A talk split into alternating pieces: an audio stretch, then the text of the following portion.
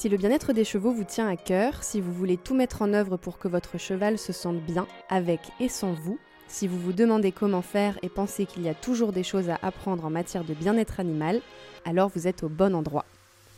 Pour mon cheval, c'est le podcast qui vous aide à prendre soin de vos chevaux et de vos poneys. Tout au long de ces épisodes, je vais interroger des experts et des expertes sur la santé et le bien-être des équidés. Alimentation, hébergement, harnachement, équitation, communication, soins. La liste est longue et je vais tâcher de couvrir tous les domaines. Je veux également vous donner la parole à vous, propriétaires de chevaux et passionnés qui vous occupez d'équider régulièrement, afin que vous puissiez raconter votre quotidien avec ces animaux et peut-être en inspirer d'autres. Ce podcast s'adresse à toute personne qui aime et fréquente des chevaux plus ou moins souvent. Pas besoin d'avoir son propre cheval. D'ailleurs, je n'en ai moi-même pas. Mais j'ai une folle envie d'apprendre à les connaître encore mieux pour me préparer à en accueillir un un jour. Peut-être, qui sait. Je m'appelle Marie Sénéchal et j'ai commencé à monter à cheval à l'âge de 8 ans, clairement influencée par Spirit l'étalon des plaines et Steph, Carole et Lisa de Grand Galop.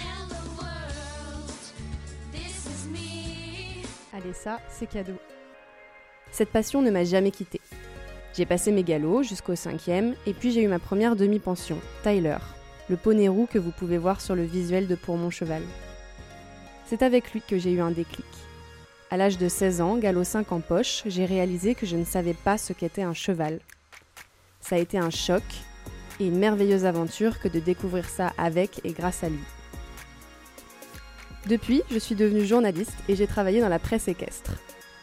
Je crois que lancer ce podcast aujourd'hui, c'est une manière pour moi de continuer à en apprendre encore sur les chevaux, mais aussi peut-être faire gagner du temps à d'autres sur ce qu'est le bien-être équin pour vous, cavaliers et cavalières, mais aussi pour les chevaux, ces animaux d'une résilience folle, malgré nos erreurs et nos tâtonnements. J'espère que ce podcast vous plaira et surtout qu'il vous aidera. À très vite.